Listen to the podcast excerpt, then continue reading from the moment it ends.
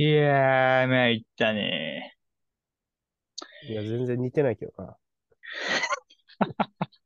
全然似てないけど。いやー、普段ね、聞いてくれてる人はね、ちょっと違うやつが喋り出したなと思ってると思うんですが、ちょっと、とっさんがね、ちょっと、喉の調子があんまり良くないということで、はい。きゅ今日はちょっと私、ポールが、まあ、ニュース読んだりをしていこうかなと思っています。よろしくお願いします。まあ、普通には喋れるぐらいですかね。うん、普通には喋れるよ。ちょっと、うん。ジングルで大声張り上げてとかするのはちょっときつい。ああ、そうん。う。うん。じゃあ、まあまあ、たまにはいつもと違う感じでやっていきますか。そうやな。まあいいんじゃん。なんかレア回というかね。そんな感じやな。うん。はいはい。そうですね。うんいや、早速、お便りの紹介していきます。よろしくお願いします。えーと、先週質問が、ランパードのチェルシー暫定監督就任は賛成ですか？反対ですかでした。はいはい。で、先週俺らが喋ってる時はまだ正式発表されてなかったんやけど、うん。ちょうどその後ぐらいに発表されて、もう正式に暫定監督就任が決まったと。そうね。ちなみに今日はリモートで収録してます、これ。ああ、そうやな。うん。で、えーっと、お便り2件いただきました。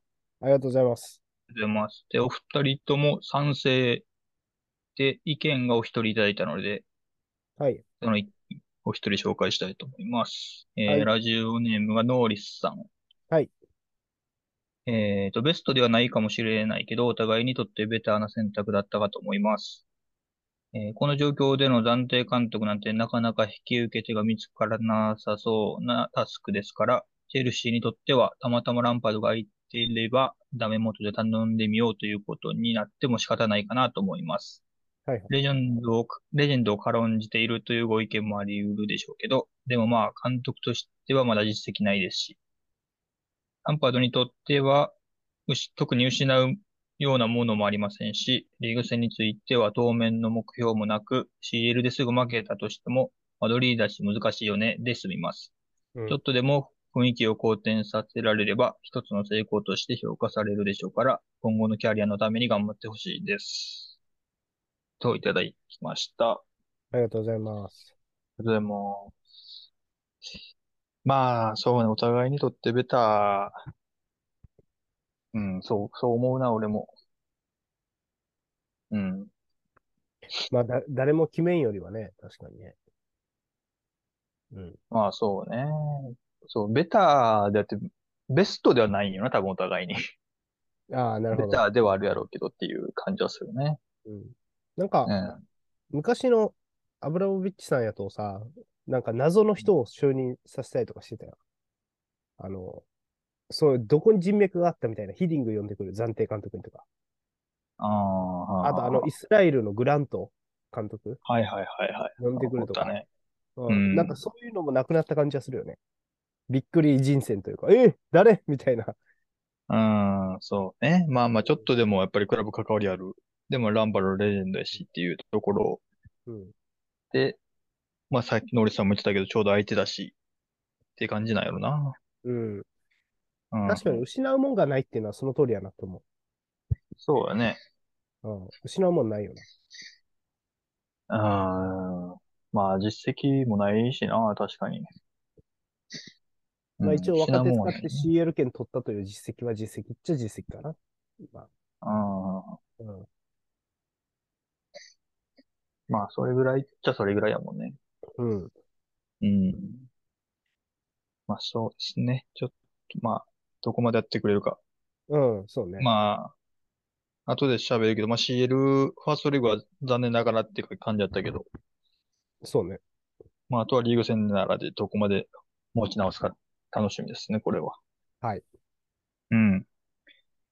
えー、で、ノーリスさん、その他お便り、その他お便りで2件書いてくださってます。はいはい。えーと、1件目、さっきこっち読むかな。えー先週の放送では、てっきり質問テーマが監督交代と選手獲得、チーム改善効果はどちらが高いになるものだと思って聞いてました。はいはい。先週喋ったね、これについて俺ら。うん。えーその点について、監督の移籍金と選手の移籍金を比べたら、選手の方が大事なのは明らかという某 YouTuber の見解が紹介されていましたね。うん。えーそれも一理あると思いますが、私は次の理由から単純には比較できないと考えます。はいはい。えーと選手は移籍期間が限定されている。うん。えーで、選手はポジションが重なっても追加で確保しておける。監督は複数確保できない。うん。えー選手のピークは短い。有能な監督は長年活躍できる。うんなどの理由から、選手はニーズが重なって獲得競争が起きやすく、監督はそうでもないという構造があるのではないでしょうか。はい。ありがとうございます。いや、おっしゃる通りやね。これは。確かに。まあ確かに、ふ複数とかは確かに思いついてなかったね。確かにな。何人かは絶対おる。人のポジションに一人だけってことは絶対ないしな。うん。うんうん。まあ、で、まあ移籍期間限定されているのも確かに大きいよなって気がするな。うん。その間に決めてしまわなあかんから、うん。結局は後々もギリギリになったり移籍金高くなっちゃうみたいなこともあるし。うん。そうやな。うんうん。うん。まあ、そうかな。某 YouTuber の見解っていうのはあなたはそれなんか参考にしてんの？俺、誰のことか分かってないんやけど。ああ、先週言ったけど、ほら、レオザフットボールさんって人が言ってましたか？みたいなね。あ、あの言ってたっけ？そうそうそうそうそうーん、そうか。なるほう。ど。わかんないね。でもこれ、そうね。まあ、一概には言えへんけど、でもあれから俺もちょっと考えたんやけどさ、まあシンプルに例えばアストンビラにクロップ入れるのとファンダイク入れるのどっちが成績良くなるかみたいな話だと思うね。うん。うん。現状ってこと？うん。どっちやろうなと思って。ああ。まあ、だからあれかもな。その、速攻性の問題か、その、しっかり時間かけて作っていく問題かみたいなのもあるかもしれんな。ただ、ファンダイク来たら、すぐにはある程度改善はされると思うよ。まあうん個人のカバーできる範囲で。うんまあ、ただ、長い目で見ると、クロップ来た方が、チームとしてしっかり方向性持って取り組んでいって、ゆくゆくは強くなってるんじゃないっていう気もするな。うんって思ったね、今俺は。うんうなるほどな。そうかもね。ん。うん。なんとも言えんな、でも。な確かに。でも、速攻性が、選手の方があるってやったら、監督変える意味あるって思っちゃうけどね。まあ、それも監督のやり方によるか。どのやり方、どの戦術をその監督が採用してるかにもよるかもしれない。なんか全く補強せずに勝った監督なんかいないからね。うん。だから監督と選手はセットじゃないといけないけど、チーム改善させるためには選手だけでも改善はさせれるっていう意味で、ちょっと選手の方が有利な気がする。選手だけで、まあ選手だけでも改善はするか。うん、まあなんか、その、うん。監督だけでも改善はするんじあーするクロップ、めっちゃ補強したやん。良くなったけど、ペップも。いや、まあそれは、逆にクロップ、ペップ、オラナ、あそこまでなってない、とも思うけどな。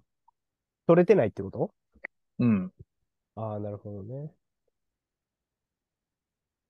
まあまあ、難しいよね、だから。うん。うん。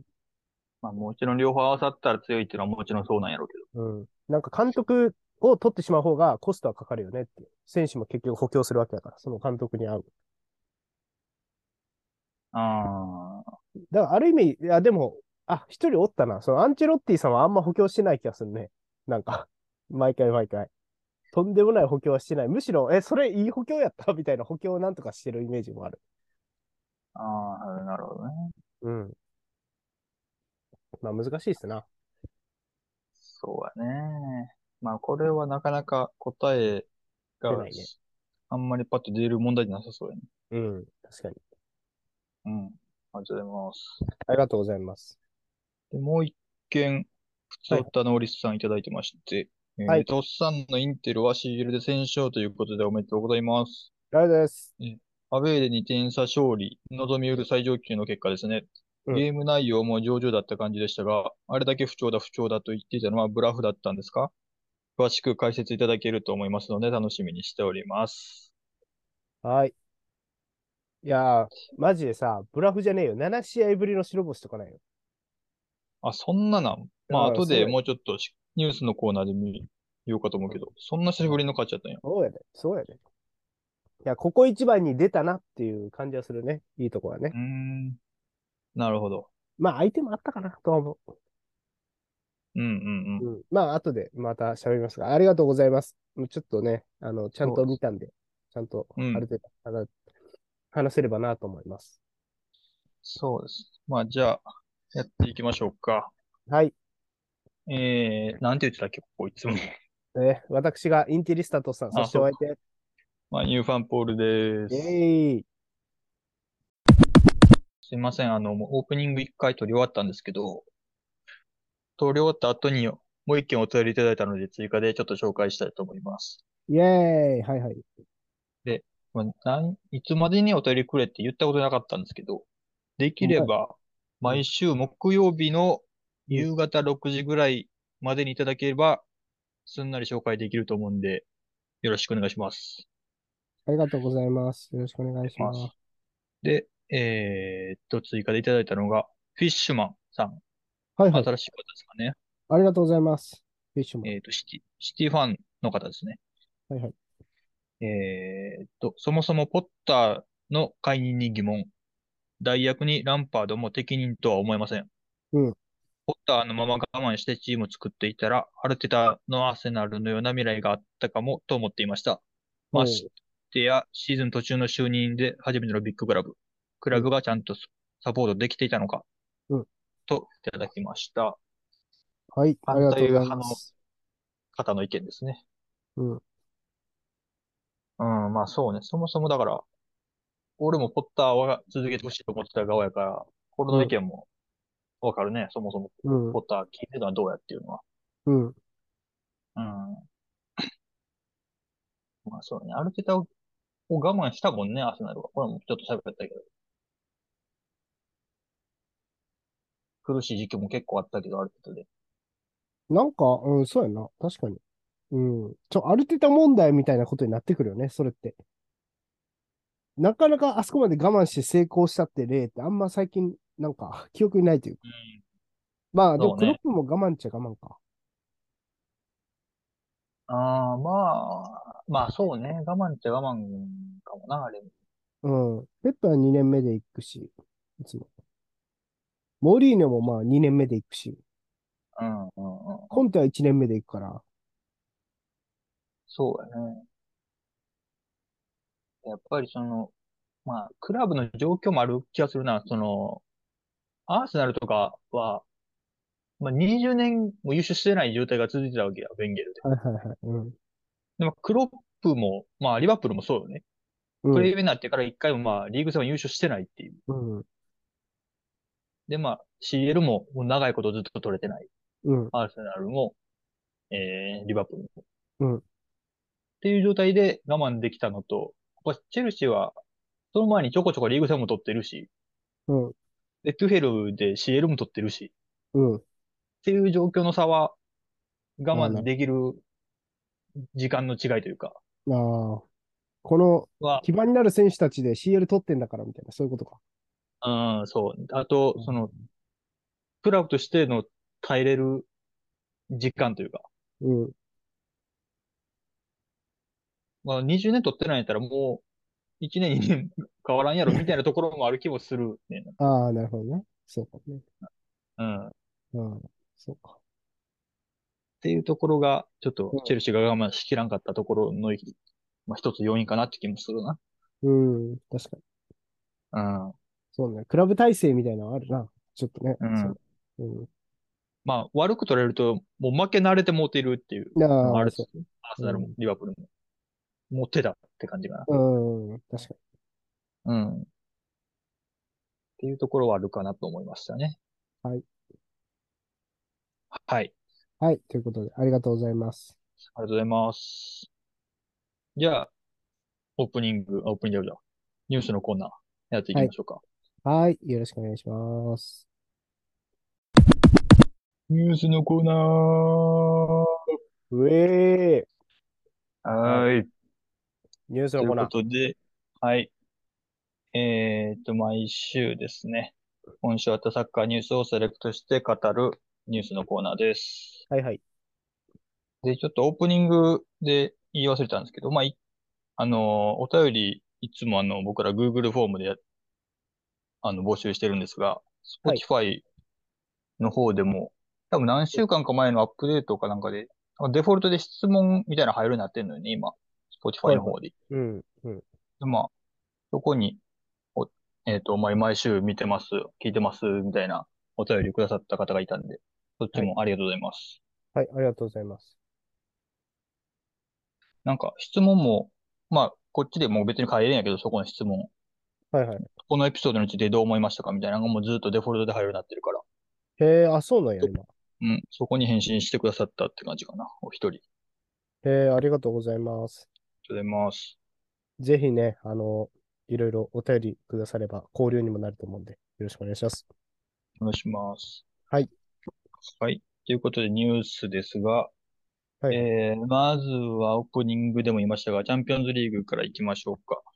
イェーイふーえー準々決勝4試合、ファーストレグですね、うんがうん行われまして、うんえー日程順でいきますと、うんまず1日目、ベンフィカ・インテルが0-2でインテル勝ち。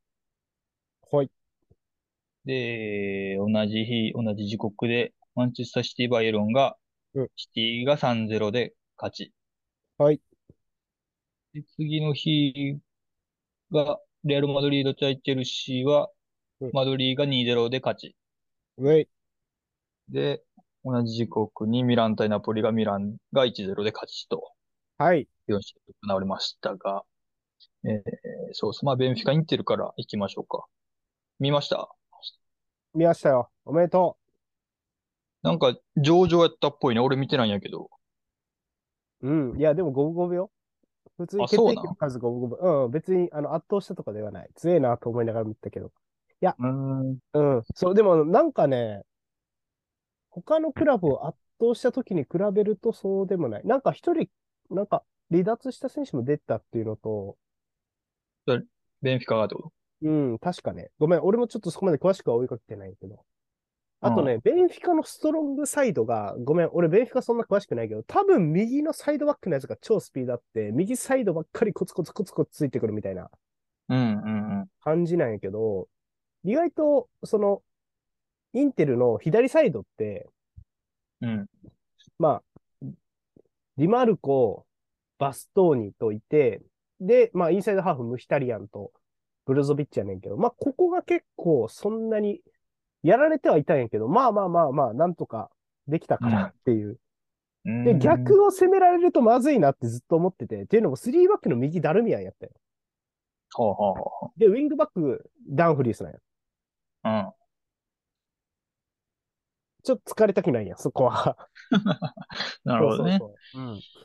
でもそこ疲れる回数もそんな多く、なんかね、後半から、後半のほんと終盤ぐらいから、なんか嫌な感じで、大外から裏抜けとか狙ってきてたんやけど、でも、うん。まあ結構基本的に右ばっかり攻めてくるから、右、あの、ベンフィカの右サイドから、インテルのうんまあ左サイド、うん攻めてくるから、なんとか持ちこたえてっていうのができてたっていうのと、あとはまあ攻守の切り替えでそんなに負けなかったみたいな。うん。それが大きかったんちゃうかな。と思ってます？なるほど。うん。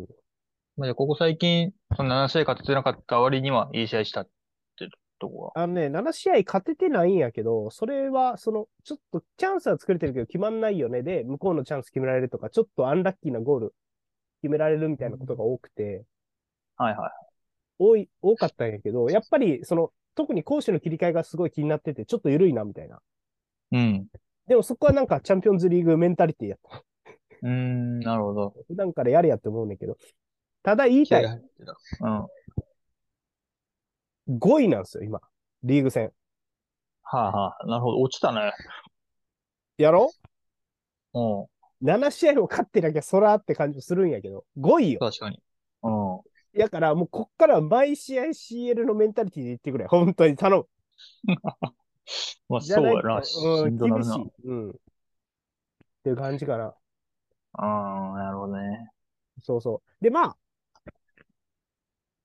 あと、その、ディスじゃないけど、そんなにやっぱり、ちょっと、ゴンサロ・ラモス、決定機が何回かあったんやけど、まあ、そこなんとかなったっていうのと、結構向こうもいい選手いたんやけど、まあ、そんなにこう、オナナの活躍でなんとかそこしのげたっていうのも大きかったかな。ディフェンス、うん主にディフェンスやけど。で、オフェンスはもうバストーニのスーパークロス一発とい、やバストーンよかったな。俺もハイライトだけ見たけど、あれすごいね何本かええの入れてなかった？あれ3本ぐらいやってるね、あのパターン。そう。めちゃくちゃええの上がってるやんと思って。うん。バレラが押し込んだやつ。あともう一本ぐらいね、あの、ダンフリースか誰かが突っ込んできたやつもあった。うん、そうだね。うん、なんか、あの、うん、よかった。まあ、それ以外の攻撃も結構良かったよ。右に集まっといて左振るとか、まあう、ん、左から突破してディマルコとか。やっぱりディマルコはキーマンやね。うん。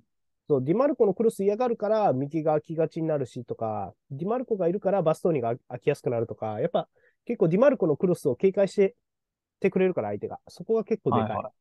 うん、うん。で、ごめん、ちょっと長なるけど、もう一個。あのね、ジェコの調子はね、悪いんですよ。ずっと言ってるな。ああ。でも、ルカクの調子も悪いんですよ。ああ。え、スタメンは？スタメンはジェコ・ラウタロですね。ああ、なるほどで、。今回、チャノハノール外しだったんですよ、珍しく。うーん。左向きたりは右バレッラのアンカー・ブルゾビッチで、まあ、勝ったんやけど。はいはいはい。うん。なんか、やっぱ、前、前に収まった時はいいんやけど、その収まる精度がだんだん本当、去年とかと比べたら、去年さ、その、リバプール相手にもあれが機能してたから、いい試合できたみたいな感じやったよ、うん CL で。そこまででもないな、今の事故は、みたいな。そうか。まあ、年もあるんかね、そろそろ。な、長いもんね。うん。って感じですかね。なまあはいまあ、アウェーに2点差で、まあ、望みはだいぶ出てきたね、じゃあ。そうやな、有利に。うん。で、1点取られると、3シーロであれ、1点取られるとちょっとまた空気変わりそうなんで、うん。うん、まあどうなるかちょっと見てみたいなって感じですかね。はいはい。うん、であ、そう、ごめん、ももごめん、もう一個だけ。あの、インテルね、はいはやたらイタリア人が多いね。ほうほうほう。なんか、ほら、今さ、ナポリとミランとさ、インテル出てくる、うんインテルが一番イタリア人多いよ。ああ、そうか。で、今回、だってスタメンにイタリア人5人おったからね。まあ、多いか、多いか、まあ、そうやな。うん、ダルミアン、アチェルビ、えっ、と、バストーニ、ディマルコ、バレッラ。うん。うん。だからなんかその点でもちょっとインテルっぽくないチームではあるな、みたいな。もともとやけど。うんまあそうね、その多国籍というか、そうんんなイタリア人、イタリア人してない感じはするもんね。そうそうそうそう。まあ、もしかしたらそれはね、あの、今の球団社長がユベントスから来た人やから、そういう作り方になってるのかなとかって思ったりはしたね。うーん。まあ、たまたまかもしれんってとこ。うん。そう。だから、この日のスタメンだけ。うん、かもしれんね。うん。はい、っていう感じでした。すみません、以上です。ありがとうございます。はいはい。で、えーっと、次、シティバイエルンのですが、これ、シティバイエルンはね、ちょっと、今日の後半で、うんバイエルンフライブルクを取り上げるんで、ちょそこに合わせて、シティバイエルンの話もしようかなと思ってるんで、ここでは一旦省きます。はい、わかりました。まあ、でもまあ、結果ね、すごい一方的な試合になってね、びっくりしたね。ざっと言うと、俺そんな一方的だと思わんかったねんけどな。あ、試合見る限り？うん。あ、そうなんや。結構バイエルンにもチャンスあったみたいうん、と俺は思ってる。な。うんはい。なるほど。まあ、それも後半でちょもうちょっと喋れたらいいかなと思ってます。はい。で、えー次、レアル・マドリー・チェルシーですが、うんこれは見ました？見てないあ、見てないわ。どうやった？うん。あ、俺も見てないんよ、これは。あ、そうなんや。まあ、ただ、結構な圧勝、快勝やったっぽいね、レアルは。うん、確かに。いろいろ。まあ予ネットやら想通りですよね。うん、なんか、やっぱベニシウスがすごかった。うん。確かに。チルエル退場やろ。ああ、それは見たな。決定機阻止で。うん。まあ、そうね。ここはまあ、まあまあ予想通りっちゃ予想通りかもな、やっぱり。うん。まあそもそも今チェルシーだいぶバタバタしてるし。うん。で、まあ、やっぱり、レアル・マドリードは CL でやっぱり強さ見せてくるなっていうところですかね。うん。うん。厳しいかけるし。まあ、ランパードも、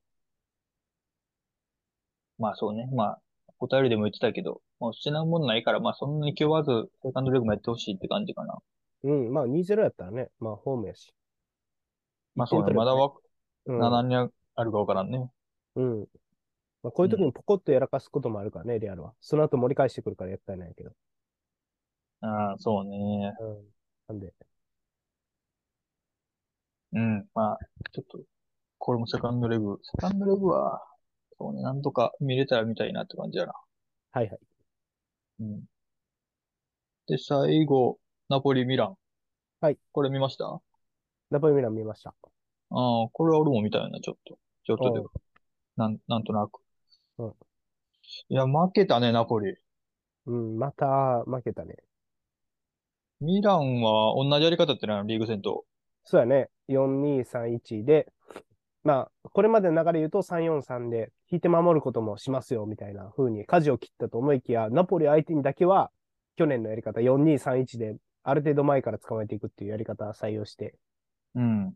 で、今回も、あの、前回のリーグ戦は4-0、今回は1-0と。そうね。いや、あの、ディアス良かったね、先制の。あドリブル。ターンな。あうん、あれで決まったね。あれで決まったら。だからそれ以外にも、レオンのさ、裏抜けたやつとかも何回かチャンスあったし、うん。うん。で、えっ、と、ナポリで言うと、エルマスのゼロトップ。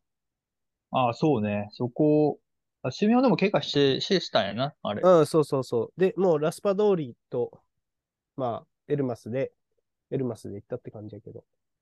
うん。まあ、ナポリも、リーグ戦よりは良かったと思うけどな。多う分、ん。より前からディフェンスしに行った風に見えたかな。なんか、ウィングも高めの位置からガンガン当たって、うん、わかるわかる。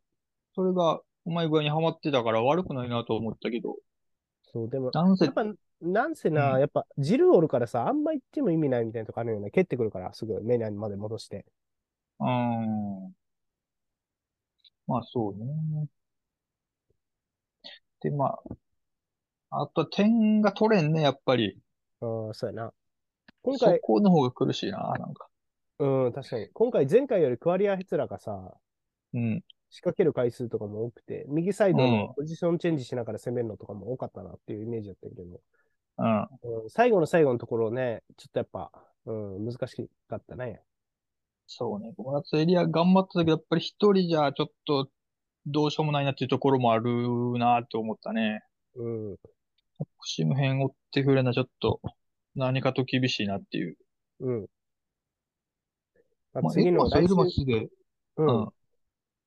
あの、シメオネよりは降りてくる回数多くて、そこで受けてみたいなの多かったから、それはそれでよかったかなと思ったけど、うん。まあ、やっぱ点取るとこで、ちょっとやっぱり怖さが足らんなっていう気がしたね。まあ、シンプルにクロスより手数がかかる攻撃せをせざるを得ないみたいなんで、ミドルシュート打ったりとか、まあ結構手数がかかる地上戦を挑んでたっていう印象で、そこでもしね、1対1で負けたらすぐディアス・レオンが飛んでくるっていう、なかなか、うん、なかなか それ、それは厳しいみたいな、そうね。出ざるを得なかったね。やうん。かといって、ラスパドーリだろうとね、やっぱエルマスだろうと、そのガンガンもクロス入れていくっていうわけにもいかへんから、うんうん、ちょっと難しかったね。そうね。ちょっとまあ、まだ1-0やから全然わからんけど、おしめ編したいかな。そうね、な間に合ってほしいな、来週。うん。1週間か。いや、ここってやっぱり、なんか、普段2週間ぐらい空いてる気するよ。準々決勝ぐらいまうで。ん、うん。で、まあ、ワールドカップの日程の、のせいやろうけど、うんもうすぐあるからな、1週間後。その辺もうん、ちょっと間に合うか間に合わへんか、大きく変わってきそうやなって感じはするよね。うん。うん。確かに。こんなアプリ苦労すると思わなかったけど。うん。ナポリ、そうね。ちょっと。うん。いや、これはでも、うん。なんやろ。ちょっと、まあ、スパレッティ監督は結構エルマスで引っ張りすぎたなとも思うかな。ちょっと、あーもうちょっと早くラスパ通りでもよかったし。そうね、確かに。うん。いや、いろんな手はあると思う。ロサーノワントップにしてみるとか。いや、微妙か。微妙だな。でもなんか、うん。ちょっとなんか、もうちょい手があればなっていう感じはしましたね。で、アンギサ退場してもうって、ああ、そうか。それ辛いな。そうやね。セカンドレグもいないもんね。で、キム・ミンジェも累積で出られへんらしい。ああ、まあ、それは大丈夫。あ、そ元インテのフアンがやるから。フアンいいよ。う。ああ。なんで半笑いやねん、お前。フアンの名前聞いたら。いや、フアンジェズスい。や、ファン、うん、ファンのこともよう知らんし、キム・ミンジェの方がええやろうと思ってもうた。なめんなよ。元インテルを。お前、松アリキを支えた左利きセンターバック、不安。いや、でも本当にいいんすよ。控えでたまに出てくるけど。だから、まあそこに期待しつつ、まあセンターバックはなんとかなると思うんで、うんうんうん。あとはあれ、あれ次第かな。あの、うん。やっぱセンターフォワード大事やなって思わされるね。考えると。いざっていう時に、押しむ辺に頼れるっていうのができないとなかなか難しいですね。うん、そうね。やっぱりこの2試合で思い知らされたね。はい。で、まあ、ミランは、なんか CL では強いところも含めてなんか、うん。ミランらしいわ、これは。そうね。うんなんか、うん、やっぱディアスの右もハマってる感じがするしな。うんここで見つけたっていうのが憎いな、なかなか。うん、そうね。うん。ちょっと、まあ、これはセカンドレグも楽しみですね。はい。はい。ということで CL はこんなもんですかね。はいはい。まあ、また来週、セカンドレグ終わりで、突破チームも決まるんで、また喋りましょう。はい。はい。じゃあ、ニュースいきますか。はい。えーっと、まずは、そうね。先週ちょろっと言ってたけど、うんえーっと、レスターがブレンダン・ロジャーズを解任しまして、はいはい。新指揮官が決まりました。ディーン・スミスを招聘したことを発表しました。イェーイ。えーディーン・スミスは下部リーグを指揮した後、18年10月から21年10月11月までアストンビラを指揮してました。で、そうね、そのビラ時代18、19シーズンは、チャンピオンシップ15位に沈んでいたチームを蘇らせて昇格うんうんしたっていうのがまあ一番大きい手腕かね。うん。うん。はい。決まりました。ディーン・スミス、だからあんまり印象ないんよな。グリーリッシュ使いっていう印象しかない、俺も。ああ、まあそうね。左のグリーリッシュ軸に作っていったって感じかな。うん。うん、そうやな。今なんかそういう選手っているの？マディソまあ、レスターやったらそうやな。マディソンやろな、軸は。ン。うん。まあ、グリーリッシュとタイプちゃうけど、俺はめちゃくちゃ好きな選手だからな。トップ下に置いたら、うんうん、イングランド人やったらトップ3ぐらいに裏入ってくると思ってるから、うん。まあ、それをうまく使ってほしいなっていうところかな、レスター。まあ、レスターもタレントおらんよな、ティーレマンスとかあんまりこの時調子良くなさそうやけど。ほんまやね、一時期リバプール行く行くって言われてたのに。うん。とかもおるし、やっぱり。前はバーディーは最近出てないかな、あんまり。ちょっとまあ一時期と比べたらバーディーも落ちてきたかなっていう印象やけど。まあおるし。うん。まあこれ、まあ言い始めたら、どこもおんねんな、今タレントって思っちゃうねんな、プレミア下の方も。うん。まあだから、レスターも全然油断ならんから、下手したら落ち、落ちるから。うん。ちょっとなんとかレスターには残ってほしいなっていうところやな。うん。今に、うん、結構連敗してるんやね。そう、19やからね、普通に降格圏やからな、今。ああ、そう。まあ、俺結構バーンズが好きやから。ああ、うん。そうかね。言うてんな、それそういえば、前から。ハービー・バーンズ。うん。そうやな、やっぱり。あの優勝以降は、ずっと安定して成績残してきてるから、2年連続5位とかもあったし、その後。うん。やっぱり、実力はあるチームやと思うから。まあ、それはロジャースの功績やけど、なんとか残ってほしいな。なんか一回落ちてもうたら、もうずるずるずるずるいって、上がっ、もう次上がっていくのまた時間かかりそうっていうイメージもあるし、うん。その、それを避けてほしいから頑張ってほしいな、レスターは。確かに。うん。うん。そんなとこですかね。はい。うん。はい。じゃあ続いて、えーっと、そうですね。これいきますか。選手ニュース、選手対談ニュースですかね。えーはいはい。フランクフルトの鎌田大地が、はいえー今シーズン限りでの対談を発表しました。はい。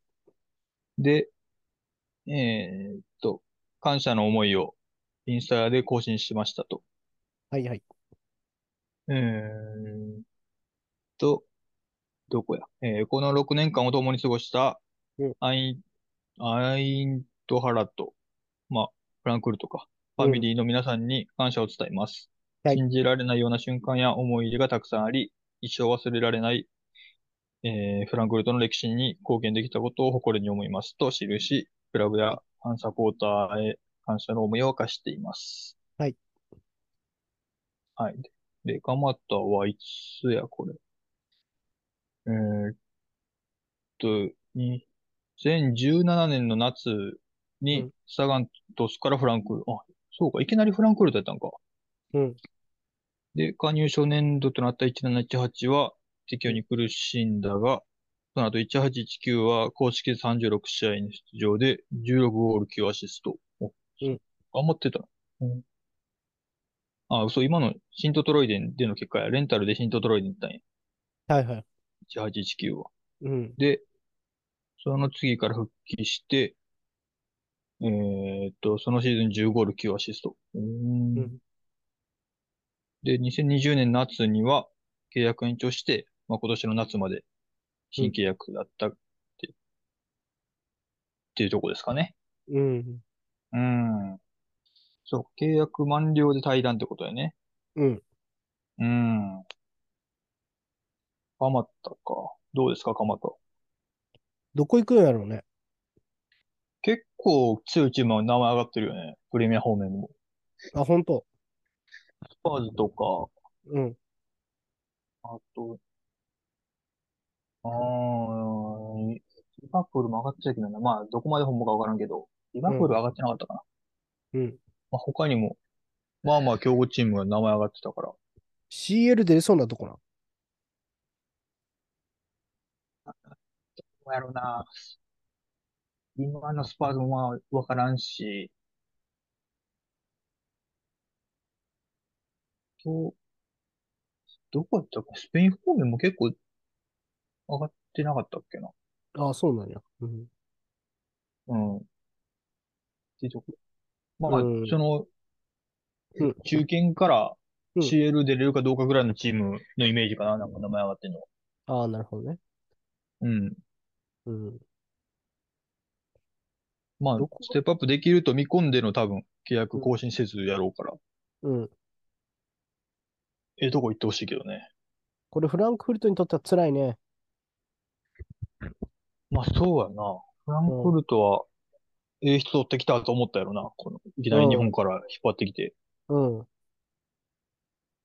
活躍してくれたやろうしな。今シーズンもまあ、CL もな、うん。16、ベスト16まで行ったよな。うん。うん。まあそれ貢献した選手やろうから、うん。期待やろね、これはフランクフルトは。うん。ちょっと、これからね、フランクフルトがどうなるかも含めて俺は結構心配やけどね。いやー、うん。アトレティコ・マドリード。ああ、アトレティコ、もまあ、わからんでもないって感じか。アトレティコ。インサイドハーフとか。う、結局フランクフルトやったら、その3列目のイメージなんかね。まあ、両方やるって感じじゃん。2列目と3列目。うーん。そうか。俺らが見たときは3列目多かった。あなたがフランクフルト見たときは。うん、確かに。まあ、うん。あ、あとバルセロナか。あバルサも上がってんのか。うん、あとリバプールとか。うん。バルサ行っても出られへん気すんな。バルサはそうね、行っても難しいね。今うね。ん。ケシエですら出られへんからな。そうね。うん。難しいね。そうやな。まあ、バルサも、まあ、金ないっつってるから、どこまで人整理して、で、まあ、フリーで取れる選手で取っていこうってなったら川又ぐらいもあるんかもしれんな。うん、そうやな。うん。プレミアもな、なんか、俺川又なんかその体、フィジカル強いイメージがないんよな。ああ、見てる限り。うん。で、3列目とかやるとなると結構やっぱりディフェンスガツガツいかなうんっていうのを求められるポジションだと思うから、うん。ちょっとそこをできるかなっていう不安もちょっとあるな。なんか。でもなんか攻守の切り替え早いチームやといいと思うけどね。俺は。ああ、まあ、まあ、フランクとかドイツでやってるからその辺もある程度できるんかな。うん。なんかリバプールみたいに、こうん。う、なチームやといいと思うん。う。なんか逆に、なんやろ。名前別に上がってない。ああ、でも、うーん。アトレティコみたいに構えますみたいなチームやと難しいかも。うん。そうね。うん。って感じかな。まあでも背も高くないしさ。あの、ポジションにしては。なんか、うん。だから、まあ、結構、俺は逆に、うん、結構武器になるんちゃうかなと思うけど。それも高くない？あ、ごめんごめん。あの、背も低くない。ごめんごめん、失礼した。ああ。は背も、そう、サイズもあるし、あのタイプの選手にしては。いはうん。あと、まあ、鎌田振り返るとさ、EL 優勝してるからさ、すごいよね、それはね。日本人で、あそうかだってね、小野伸二ぐらい？い。EL は誰やろな？誰かしてるかな？ね。ありょそうね。EL は、小野はしてんのか？小野はしてる、フェイノルト時代ね。うーん。ファンペルシーが一番うまかったサッカー選手に挙げる男の。そうかも。でもそれぐらいかもな。うん。それぐらいやね。まあ、それと鎌田か。うん。やと思うんそう、それはすごいね。う。うん。うん、そうね。試合に出れるチームに行ってほしいよな。うん。うん。ドイツ国内、ドルトムントも今ちょろっと見たら上がってたけど、名前。うん。あ、ドルトムントな。うん。あ、ドルトムントってどうやったっけ？トップ下置いてるイメージがないね。あ、でもドルトムントいいんじゃない？ベリンガム抜けるんだったらいいと思あー、えっとがまあありそうやね。それは。う。考え、うん考えてそうやな、なんか。うん、そうね。まあ、それもありかもな。ドルトムントやったら CL も出れるやろうし。うん。面白いかもしれ。うんドルトムント。そうね結構。はい。まあ、プレミア来たら俺はいっぱい見れるんで、それはそれで嬉しいし。まあ、ある程度強いチームで試合で出る、出れるとこ行ってほしいね。なんか、鎌田はロッカールームでさ、日本代表のロッカールームで、リバプールってでもフィルミーノ以外あんま上手くなくないって言ってたの。いや、そら知らんだけちゃう。いや、なんかテクニカル的にはってことやったんやけど、チアゴ入る前かああ。な。なんか、あれ、これ南野が言ってたんかうん。ななんか、うん。ああ、だ南野がおるときってことか。うん。なんか、うん。日本代表のロッカーでそんな話があったような気がする。だから結構ね、自信あ、うん。ああるんやとあ、なる思う。ほどね。プレミア挑戦にも期待したいね。そうね。うん。うん。来たら来たで面白そうやね。はい。はい。で次行きますか。はい。えー、次はまたコロッと全然違う話題はいはい。になるんですが、はい。えー、今話題の AI、はチャット GPT がはい史上最高のサッカー選手5人を選んだらこうなりました。というニュースが出てます。はい。そうね。最近よく聞くうん。チャット GPT ね。チャうん AI チャットボットのやつね。はいはい。に、世界最高のサッカー選手5人選んでほしいと呼びかけてみたと。はい。いう記事が上がってました。まあ多分はい、5人選んだだけで、1位から5位順番つけてるって感じじゃなさそううん。でした記事読む限り。うんで、5人紹介しようと思いますが、1人目がクリスティアーノ・ロナウド。はい。うん。まあ、言わずと知れた。言わずもがなって感じだね。うん。2人目がリオネル・メッシ。はい。まあ、これも、まあまあ選ぶでしょうって感じかな。うん。まあ、こっからよね、なんか問題はというか、誰選んでくるんだろうっていう気はうん。しとるよね、なんか。うん。3人目、ヨハン・クライフ。おーうん。ここでクライフだね。うん。で、まあ、あと2人もさっき紹介すると、4人目、ディエゴ・マラドーナ。はい。うん。で、5人目が、ペレ。はい。うん。という5人でした。はい。はい。まあ、どうですか？この5人。パッと見て。うん、なんかあれやね、こう、有名な人5人挙げたって感じもするな。まあ、そそうだよね。うなん、か、まあ、そうかっていう感じもあれば、うん。なんか、そうね、名前、名前で選んでいいんやろうけど、その5人、5人選ぶっていうも、そもそもめちゃくちゃ難しい作業をうん。やらしてるわけだから、なんか、面白くない感じもするね。そうやね。確かに最大公約数って感じがするよね。うん。メッシ、ロナウド入れちゃうのはなんか、今の AI って感じがするよ。なんか今の時代を生きてるなっていう。ああ。そこ選ばず、まあ無理なんかな。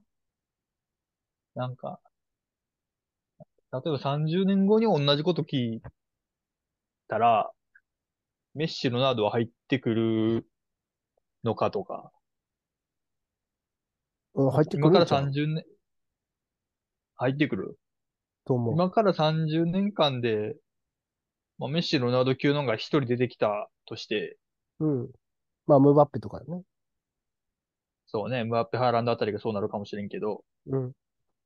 30年後にもう一回5人選べって言われた時に、うん。どうなるかね。メッシ、ロナウドが入ってくる。二人とも入ってきたら、まあ、今言ったら他の3人の誰か一人外れるみたいなことになってくるわけやんか。はいはいはい。まあ、メッシ、ロナウドはそいつらには勝ってんのか問題というか、この中で順位つけるとしたらどうなんやみたいああ、なるほど。えーこの中で順位つけるとしたら。でも、クライフが落ちそな。まあ、そうなんのかね、やっぱり。う。うん。でもなんか、クライフは、この、そのサッカー人枠としてはさ、すごい、なんていうの今の高校生、日本の今の何、小学生のビルドアップにも影響を与えてる人だから何とも言えんけど、うん。まあね、その間接的にやけど。そうねうん。数字だけ見たら多分、マラドーナ、そんなやん、多分。うん、やと思う。てか、下手したまら、ディ・ステファノとかの方がすごいよ。うん、だから、そう、だから、そうよね。なんレアル・かマドリード黄金時代5連覇、CL5 連覇の時のメンバうん。ー。で、そのマドリスモを確立したのは、そのディ・ステファノだって言われてるから、うん。うん、レアル・マドリー精神みたいな。だから、うん、入ってもおかしくないし。そう、でもなんかサッカー雑誌がさ、最大公約数で選んでもこうなりそうみたいな、そういうランキングではあるけど、そうだね。うん、世界最高のサッカー選手トップ5を選んでほしいって言ってる。うん世界最高。うん。マラドーナってなんだろうな、インパクトがでかすぎたってことなのかな。こんだけみんな選びたがるっていうのはやっぱり。ああ、なるほど、そういうこと。うん。うん。なんか。まあ、ワールドカップも取ってるけど、一回やろ、多分。そうやね。で、まあ、ペレとか入ってくるのはワールドカップ3回ぐらい取ってるよな。だそうそうそうそう。しかも16の時に撮ったりとかしてるからね。から、まあ、それはわかる気もするし。うん。まあ、メッシ、ロナウドは数字で見てすごいし。うん。で、まあ、クライフはその、なんてサッカーそのものへの影響力というか、うん。もうすごいしっていう感じがするけど、やっぱうんマラドーナがここに入ってくるっていうのはなんかちょっと、すごいのかどうなのかって感じがしてくるな。そうやね。マラドーナのキャリア。でも、意外やな。マラドーナって、出場試合で言うと、まあ、最初、なんやろ。アルゼンチンのクラブ行った後、バルセロナ行くんだけど、バルセロナで36試合しか出てない。一シーズンぐらいしかおれんかったってこそう。でも22ゴールしてる。とああ。なるほど。で、その後ナポリ行って200試合近く出て115ゴールしてる。ああ。現役で見てもすごいな短いんか、現役が。ああ、まあ、それも、それもあるかもしれんね。確か輝いた時間が。に。うん。そうね。やっぱりナポリの、ナポリとアルゼンチン代表って感じよな、やっぱり。コカイン使用疑惑とかもあったよな。今、ウィキペディア見てるけど。まあ、なんかそんなんもなんか、ちょっと、なんていうのかな。ちょっと、なんていう、語り草というか、一個、レジェンドになる要素の一つというか、まあ、悪いことやけど、っていうのはあるんかもしれんね。うん。うん、まあ、そうだな、これ。で、また、その、このチャット GPT も多分聞くときによって変わる気もするしな。そんなに、うん。まだバチバチに完成してないっていうのも見るから、ああ、そうなんや。うん。うん。その精度全然、こ、こっからもどんどん上がっていくみたいなえー、怖っ。うん。ことも見るから。まあでも象徴よね。マラドーナは多分、象徴としての、なんていうの、マラドーナなければメッシもないみたいな感じするやん。うん、そうね。なんか、メッシがうん、より、なんかマラドーナをうん、すごいものという印象を与えた感じはするのよね。うん。まあ同じアルゼンチン人で、うん同じ左利きで、うん単独であんだけ何でもできる選手、みたいな、マラドーナの再来やみたいな感じで最初言われてたと思うんやけど、うん。で、そのメッシがこんだけすごいことになって、っていうのも一つ影響してる気がするのよね。ああ、なるほどね。うん。もちろあん、俺もマラドーナって名前は知ってたけど、うん。なメッシが出てきてからよりああ。比較されるようになったというか、なんか戦術師的には結構重要人物なんですよ。マラドーナ？うん。ゾーンディフェンスの基本は、マラドーナ対策だったってよく言われるのよ。あ受け渡しマンツーみたいなのが主流やったけど、それじゃマラドーナ止めきれんくて、じゃあチーム全体としてどうやってマラドーナにボール供給させないかっていうのをイタリアで考えて、うん。で、その監督がトントン拍子でミランまで行って、その、ヨーロッパを席巻したっていう歴史があって、そういう意味じゃうん戦術師的なキーマンや、マラドーナ。こいつが良かったから、こういう戦術が発展したみたいうん、なるほどね。な。うん。まあ、いろいろこう見方があるからさ。ああ、そうね。そいや、まあそうやな。これはまあ、うん。まあこういうのを、ぐだぐだぐだぐだ喋るのが楽しいんかもしれない。サッカーファンはやっぱり。う。ああ、そうかもな。結論出えへんからね。そうそうそうそう。うん。結局。メッシかロナウドかでも、もう分かれるぐらいやから。もう大喧嘩よ。もう、みんな。うん。うんまあ、今のところ AI が選んだら、この5人になるってところね。ありがとうございます。うん。はい、じゃあ、次、最後のニュースいきますか。えーっと、去年、去年やったかな？引退しちゃった。セルヒオ・アグエロの発言が話題となっているみたいですが、はいはい。えーメッシと違って、ロナウドのフリーキックは全部運だ、と、アグエロが言っています。どうしたん？どうしたん？ほんまに。なんかアグエロが、なんか、何かの配信で言ったみたいですね。めっちゃ配信やってるもんね、アグエロって。あ、そうなんや。うん、ゲーム配信なんかわかんけど、めっちゃやってる。めちゃくちゃやってる。うんで、言った内容が、彼がどこから決めているか見てくれ。頼むぜ。すべてのフリーキックのゴールは運が良かっただけさ。メッシのはすべて角度のあるところからだ。ラウールやベンゼマの方がいいゴールを決めている。ロナウドよりってことね。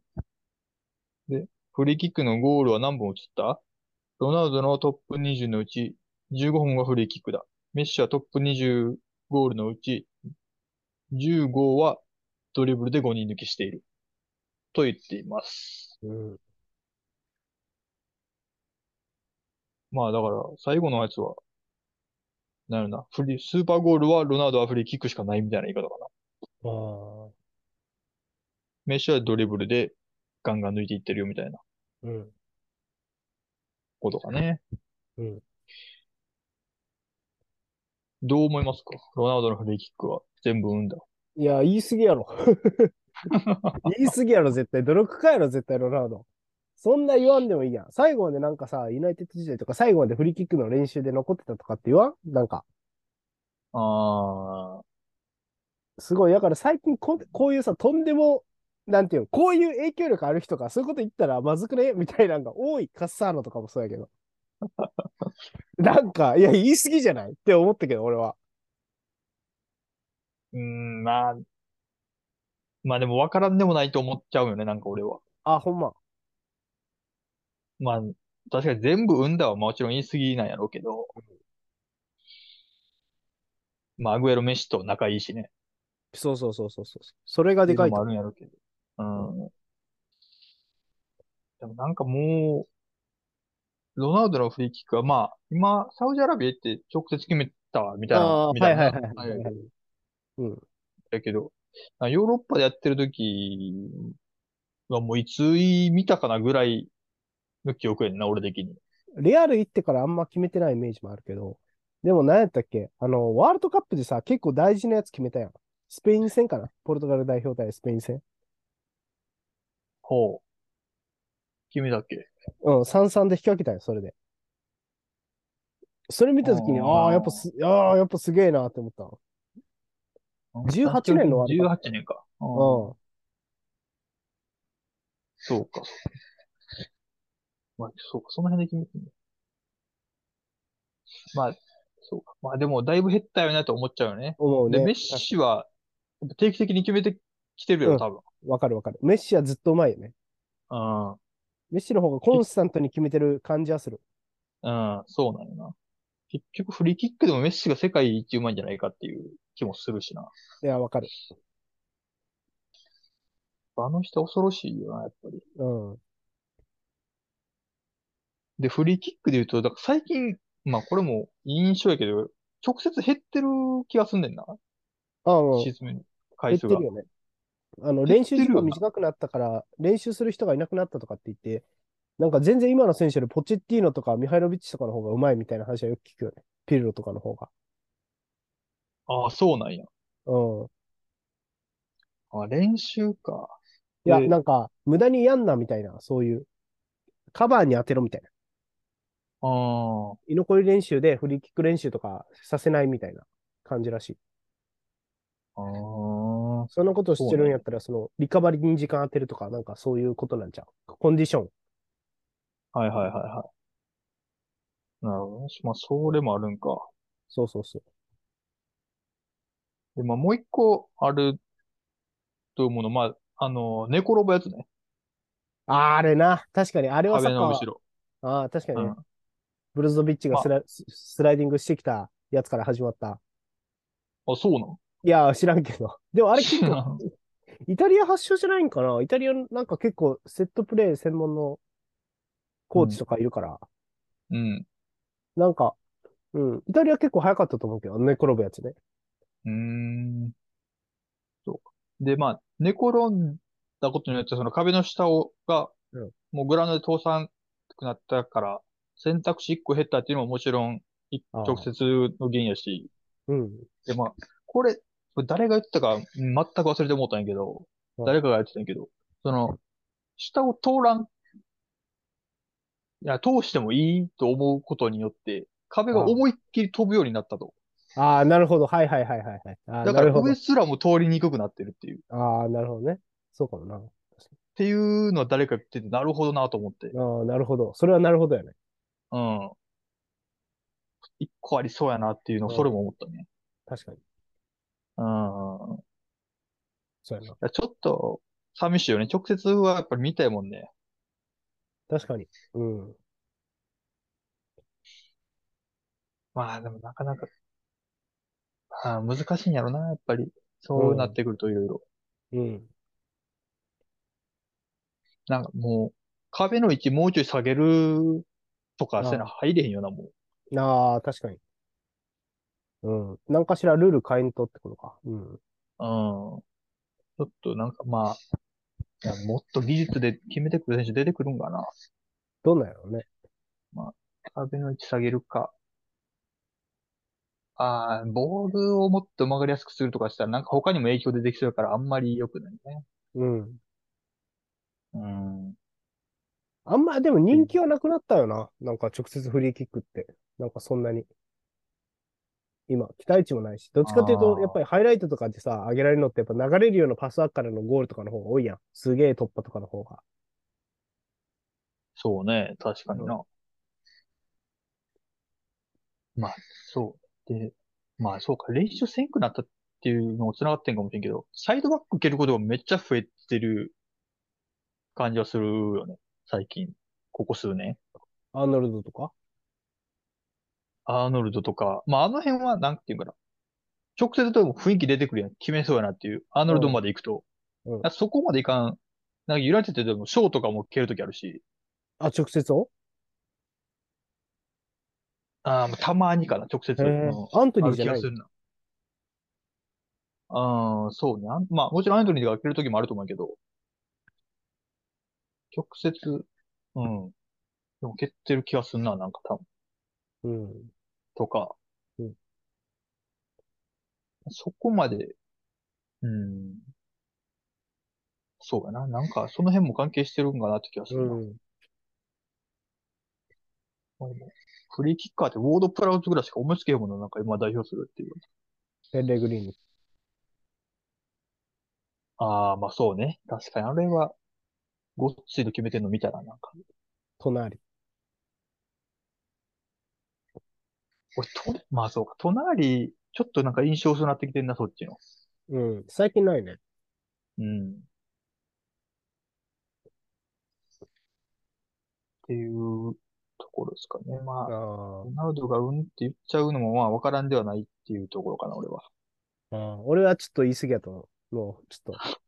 アグエロ先生暴れてんなっていうので、ちょっとこのニュース気になって。いや、マジ最近さ、す、あのさ、メディアがやっぱ多様化するとさ、いいこともあるけど悪いこともあるよね。こういう、なんか、えまあ、そうね。いや、それ好き嫌いやと思うで、みたいな ことをさ、うんこうあんな影響力ある選手が言っちゃうとさ、あ、そうなんかなって思う人も多いやん。まあ、そうやな。うん、思っちゃうね。そうそう。ちょっとそれはなんか、うん。うん。はい、なるほどね。うん。はい。ということで、ニュースは以上ですかね。はい。ということで、お便りはどうしましょうか？ああ、どうしましょうん。何がいいですかね。う。ああ、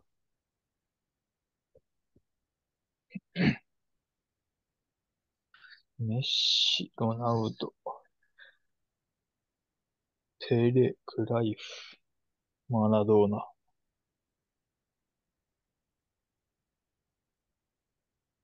うん。何がいいですか？ええー、うん。蒲田の移籍先にせん？いまいちか。うん。フィットしそうな移籍先。そうね、まあ、うん。すみんな、うん。うん。推薦でいい？推薦で。あなたはここが、どこをお勧めしますかって。はいはいはい。うん。そうだね。ちょっと蒲田も俺もよう分かってないから、みんな、皆さんがどう思ってるんか、ちょっと聞きたいね。うん。うん。はい。じゃあ、蒲田の、まあ、来シーズン以降うんの、まあ、皆さんがお、おすすめする移籍先はいを教えてくださいにしましょうか。はい。ありがとうございます。はい。じゃあ、これでお便りお待ちしてますので、よろしくお願いします。よろしくお願いします。はい。じゃあ、前半戦は以上です。終了。